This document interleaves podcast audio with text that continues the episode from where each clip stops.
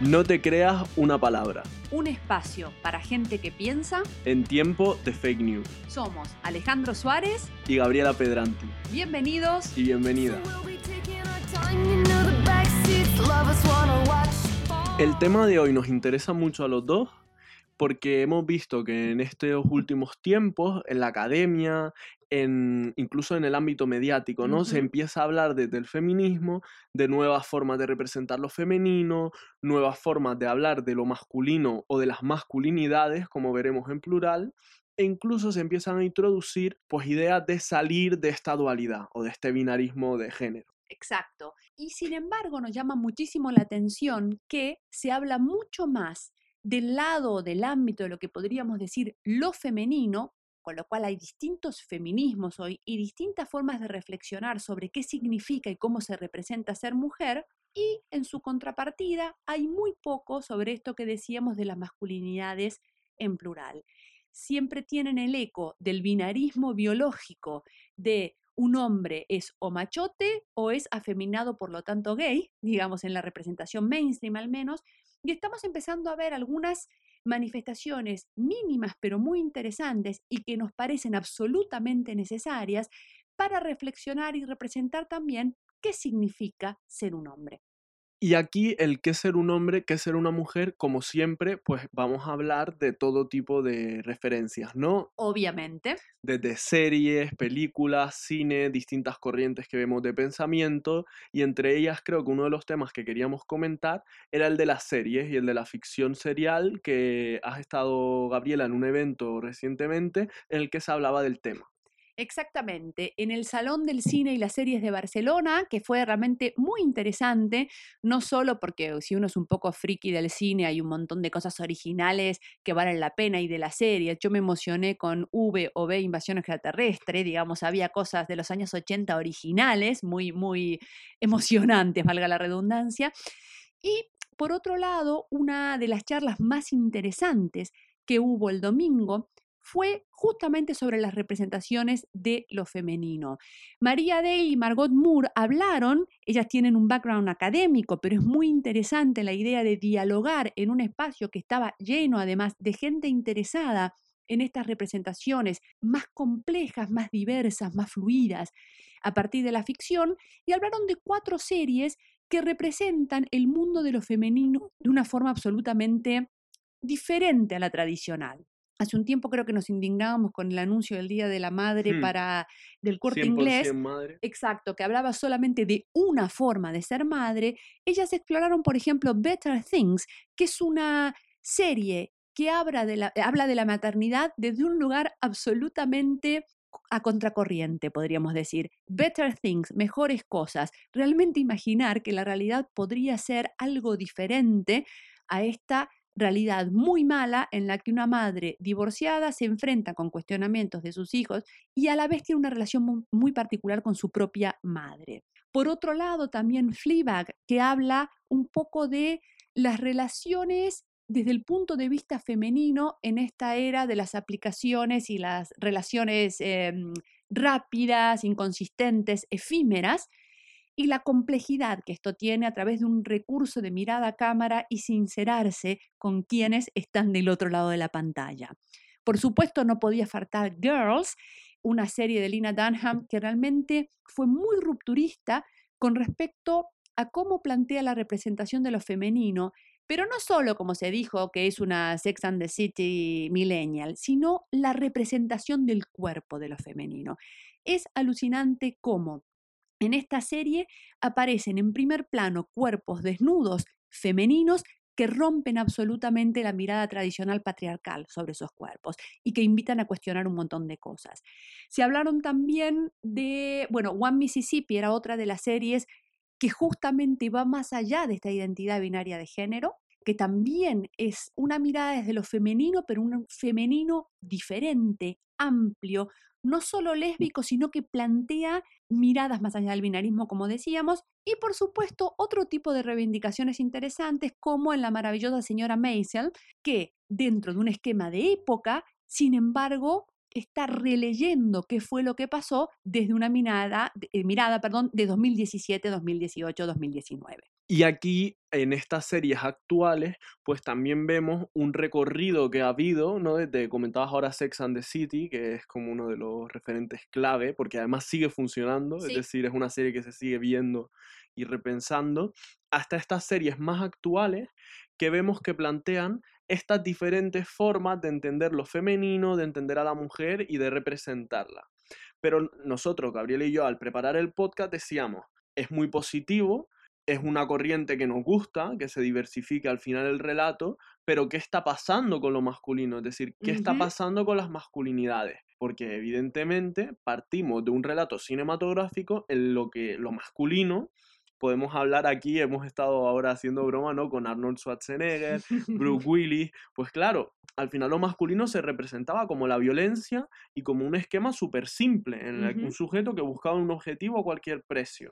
Y además siempre había una fuerza física que implicaba la única forma de ser el machote poderoso. Fíjate que no es casual que incluso en la comunicación de marca, no solo en la ficción, los deportistas de élite varones sean muchas veces la imagen de las marcas. No pasa tanto con las deportistas mujeres. El poder y esa fuerza sigue vinculado a lo masculino. Y esta vinculación a lo masculino desde, mm, desde el cine y como decías, la publicidad, no lo olvidemos, también como medio de masa, pues en cierta manera sí que hemos visto que se ha ido ampliando un poco, es decir, se ha ido abriendo alguna puerta, alguna ventana.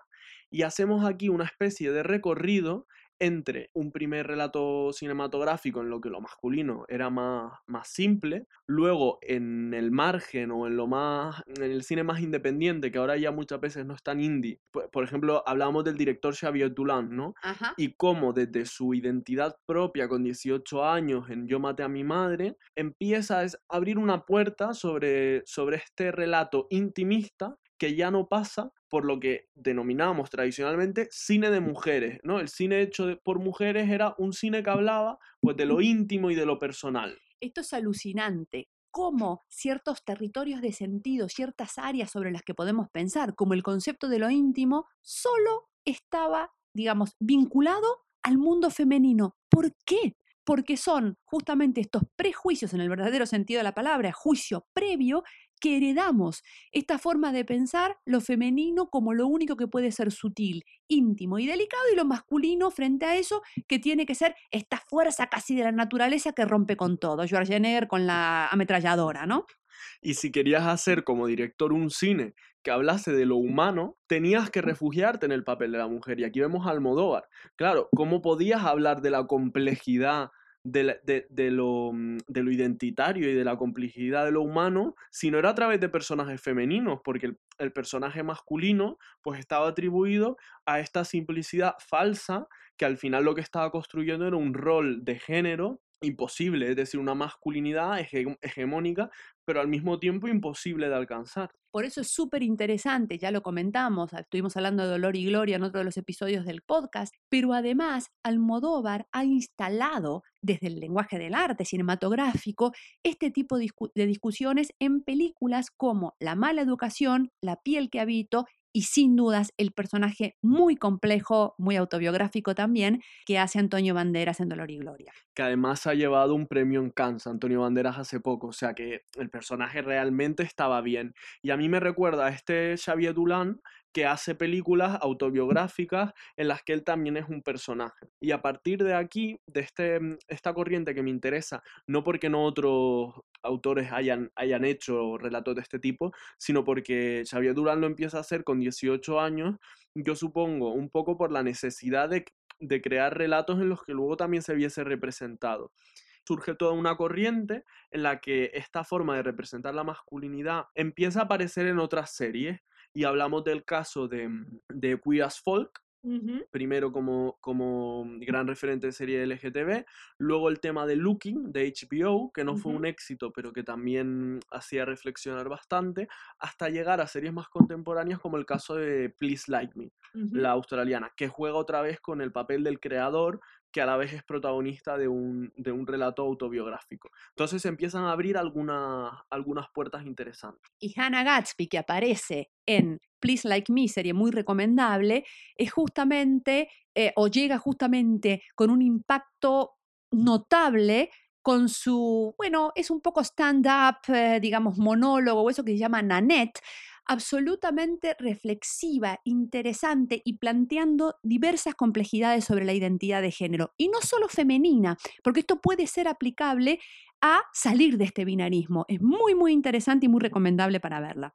De verdad que es chocante el, el este Nanet, pero creo que es una cosa de, uno de los, de los contenidos que más me ha hecho reflexionar últimamente, porque va directo a la yugular, no, no, no entra en rodeo. Y en paralelo a esta corriente que hablamos de estos relatos que cada vez han ido popularizándose un poco más, yo comentaba también el tema de YouTube y cómo YouTube ha sido para, para, muchas personas, sobre todo en la comunidad LGTB, porque es verdad que la comunidad, bueno, LGTBI, la comunidad LGTBI, al final es donde más se ha abierto la puerta a este tipo de masculinidades diferentes, simplemente por, por necesidad. Y el tema de YouTube ha constituido un referente para muchas personas, desde los discursos de coming out, de, de salida del armario, entre, entre comillas, hasta discursos de, mm, de female to male para, mm, para el colectivo trans.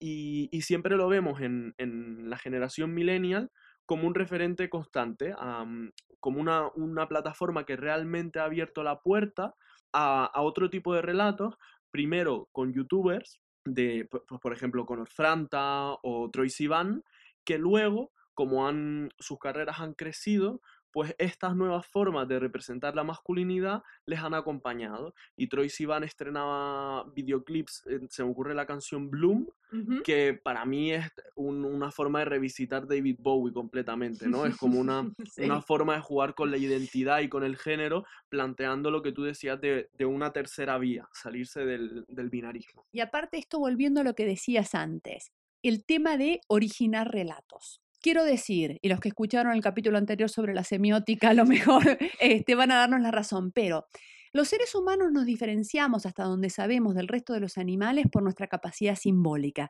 ¿Qué quiere decir esto? Ser capaces de comunicarnos con ideas abstractas. Entonces, evidentemente desarrollamos todo un relato cultural alrededor de quiénes somos, cómo debemos ser, y, no, y esto va variando según las épocas y los contextos. Pero el gran tema es que si no hay relatos, ciertas cosas se perciben como inexistentes. Si no se habla o no se cuenta, no existe porque no se ve o no se registra. En este sentido, el espacio de YouTube y otras redes sociales para plantear otro tipo de feminidades en su momento y masculinidades, especialmente en los últimos años, son un espacio fabuloso. ¿Por qué? Por ejemplo, desde el punto de vista de la reflexión, no solamente de la manifestación, el único gran concepto que realmente quebró esta idea del macho o el hombre, eh, digamos, afeminado, es el concepto de metrosexual, que fue introducido en los años 90 por Mark Simpson, un escritor y periodista inglés que es muy divertido de leer, si pueden leerlo en versión original incluso mejor, que justamente rompió el binarismo con esta idea de un hombre que se cuidaba a sí mismo, que usaba incluso cosmética, digamos, y cierto tipo de cuidados, pero que esto no lo vinculaban al mundo femenino, sino que era una primera aproximación conceptual a otra forma de ser hombre y no dejar de ser hombre, por eso no vincularlo al hombre afeminado como se hacía hasta ese momento. Lo interesante de este concepto es que prendió en la cultura y realmente se empezó a pensar que había un primer quiebre y otra forma de ser, adoptado enseguida por los medios, nos pasamos 5 o 10 años hablando del metrosexual y tratando de entender qué era, pero es como la primera aproximación. Pero claro, después estalla Internet y empezamos a tener más espacios. Y la clave yo creo que está en eso que has dicho de, de tener la posibilidad de pensarse a uno mismo y a los demás de otras maneras. Porque aquí hay una corriente lo que decías, ¿no? De que al final eh, generamos relatos de nosotros mismos, pero lo que es más importante es que estos relatos, de alguna forma, fabrican realidades. Claro. Entonces, eso que tú explicabas, me, me parece que es de total actualidad en este sentido de, claro, estamos por un lado consumiendo relatos que si no nos vemos representados no existimos y por otro lado, estos relatos nos ayudan a construir nuestra propia identidad. Si nos construimos en base a lo que vemos en, en, la publicidad, en la televisión, en internet, y nos permite incluso categorizarnos y repensarnos. Ah, es que te pareces a, ah, es que yo quiero ser como, ah, mira, que llevas este complemento que llevan... El ampliar referentes nos permite construirnos de otra manera. Absolutamente. Y esto es un fenómeno que también se da en los últimos años en algunas editoriales de libros para niños. No solamente Disney aparece replanteando un poco la idea tradicional de las princesas, sino que la editorial Cuatro Tuercas, por ejemplo, aquí en España, eh, también eh, hay eh, Chirimbote en Argentina y para Latinoamérica, hay otra más, no me acuerdo el nombre de la editorial, la pondremos en la web, pero que tiene que ver con esta idea de las princesas y mm, nuevas formas de pensar ciertas heroínas, que justamente lo que hace es no solamente ampliar los relatos de género en sentido amplio, es decir, los hombres no tienen por qué ser príncipes y las mujeres princesas a ser rescatadas, no hay una sola forma de ser príncipe o princesa, puedo elegir no ser príncipe o princesa, y entonces los primeros cuentos que escuchamos nos explican en realidad cómo entendemos y nos relacionamos con el mundo. Entonces, si empezamos a ofrecer distintas narrativas desde que somos pequeños, vamos a poder imaginarnos que el mundo puede ser de otra manera. Y ahí yo creo que realmente podrá haber un cambio en el, en el no solo pensar otra, o sea, pensar de otra forma la feminidad y lo femenino, sino también las masculinidades en plural. Y aquí yo creo que, que podrá haber un cambio real que pase precisamente por, por esta idea más crítica de lo que es ser un hombre de lo que es ser una mujer y lo que me parece más interesante, de lo que es salirse de ese binarismo y decir, es que no quiero estar ni en un lado ni en el otro, quiero estar en mi propio, hacerlo a mi manera.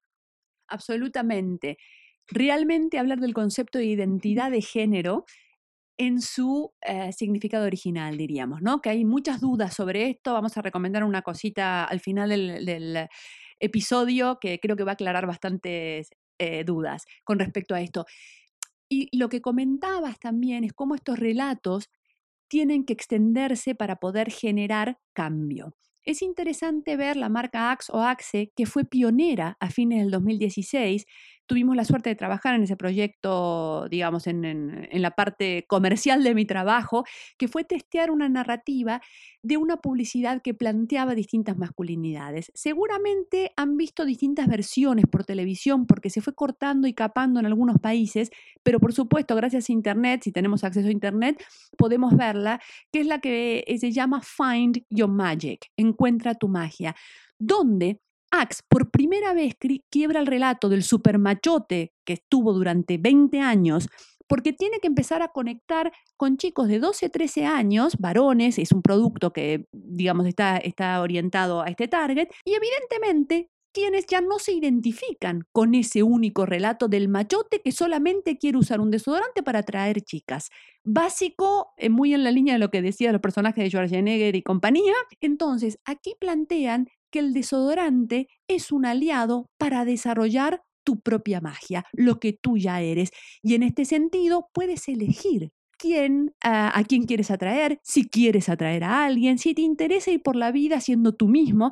Es muy interesante, no se entendió en todos los países, pero fueron pioneros porque lo hicieron casi hace dos años y pico. Hace poco, nada, unos meses, Gillette sacó dos publicidades muy interesantes, en versión inglesa, que las pueden buscar también. Pondremos los links en la, en la web. Una donde se plantean cómo educamos a los niños varones pequeños para ver cómo serán de adultos. Y otra mucho más reciente, en donde un padre le enseña a su hijo trans cómo afeitarse por primera vez. Yo creo que ha dado en el clavo con el tema profesional, porque a mí me parece genial, que es desde el mundo profesional, eh, que eso ya entra, por un lado, en la ética de cada uno, ¿no? De, de, por qué quiere generar estas narrativas de cambio, pero también entra en una perspectiva puramente práctica o comercial, de que las marcas tienen la necesidad de generar narrativas atractivas para los consumidores. Y hay una serie de narrativas que se han quedado obsoletas. Totalmente. Que, que no son atractivas, que además no son positivas, porque ya sabemos el tipo de efectos secundarios que traen y que las marcas al final están sintiendo esta necesidad de generar otros relatos, de abrir, de abrir fronteras. Totalmente. Y justamente llevarle el pulso a lo que pasa en la sociedad y hoy por hoy, si entendemos qué pasa en redes sociales, en el mundo digital y estamos atentos, podemos desarrollar narrativas fantásticas que realmente conecten, no solo para abrir los espacios, porque críticamente nos interesa, pero también para el objetivo más comercial y concreto que tiene cualquier marca. Incluso si podemos aunar estas dos cosas, a mí me parece que pueden hacer mucho bien eh, frente a otras narrativas que han ido instalando que son bastante tóxicas.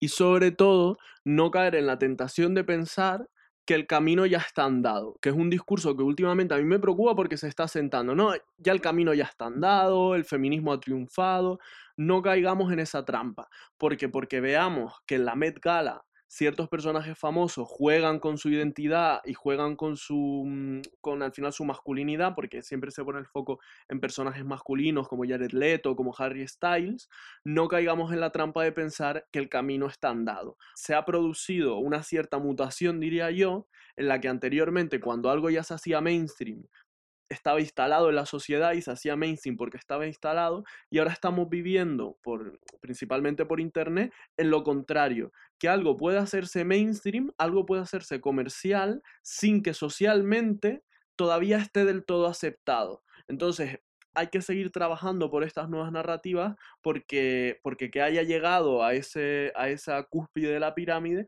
no significa que socialmente sea algo extendido este, este juego con la performatividad. Y los consumidores, los ciudadanos, llamémonos como querramos, digamos, porque tenemos una, una, doble dimensión, por lo menos en Occidente, solamente podemos fomentar que estas narrativas generen el cambio si mantenemos alerta nuestra capacidad crítica, que es justamente lo que estaba diciendo Alejandro. No quedarnos con lo establecido y lo que creemos que ya está solucionado. Siempre hay mucho por hacer. Tener en cuenta que al final, como todos eh, consumimos por entretenimiento, por trabajo, distintos tipos de narrativas y de relatos, ya sean redes sociales, series, cine, si tenemos eh, claro cómo nos afectan estos relatos, pues también consumiremos relatos que nos ayuden a pensarnos mejor y al final yo creo que a vivir mejor, porque series que hemos comentado como Please Like Me, que te pueden abrir la mente, de representación femenina como el caso de Girls o de Fleabag, pues pueden hacernos también entendernos y entender lo que nos está pasando socialmente mejor. Cuando uno crea contenido para las redes sociales, ¿es consciente de qué está haciendo? ¿Propagamos los estereotipos u ofrecemos otras narrativas, incluso visuales? ¿Nos sacamos 80 fotos para salir de la mejor manera o contamos otras historias? Aquí tendríamos que reflexionar porque no solo consumimos, sino que estamos produciendo y compartiendo contenido a diario. Es una tarea para cada uno de nosotros, ya no ni para las marcas ni para los grandes medios. ¿Pongo el grano de arena o lo pongo en el ojo ajeno? y para terminar, queríamos recomendar una novela gráfica, digamos que es una síntesis de un montón de teorías que nos parece eh, que aparte es una síntesis agradable, fácil de leer, muy dinámica por los dibujos que, que tiene, que tiene que ver con la teoría queer. La teoría queer, justamente la serie que comentabas, Queer as Folk, digamos, esta idea de ampliar, el queer originalmente tiene que ver con lo extraño, lo diferente, pero no en sentido binario, abre el juego. Puede ser distinto en infinitas manifestaciones. Esto es muy, muy interesante como concepto. El libro, originalmente publicado en inglés, pero está en castellano, se llama Queer, una historia gráfica, y sus autoras, autores, debería decir, son Julia Shield y Meg John Barker, que es un caso muy interesante porque ella se define como de género fluido. Ella o él, digamos, se define como de género fluido. A veces es Meg, a veces es John.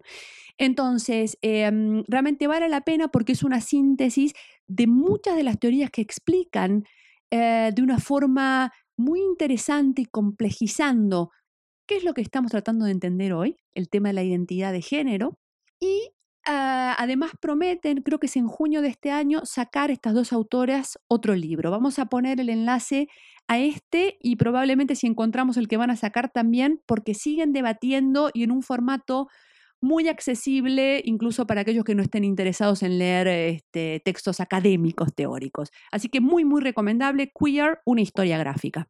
Les dejamos todo este material en la web, como siempre, para que lo tengan accesible. Y yo creo que hoy más que nunca, animarles a que compartan con nosotros en redes sociales, eh, email, bueno, tienen todas las formas de contacto en la web y en nuestros perfiles personales, qué narrativas, qué relatos les parecen interesantes y les ayudan o les están ayudando a pensarse de otra manera y a abrir un poco la mente a este tipo de narrativas. Muchas gracias y hasta la próxima.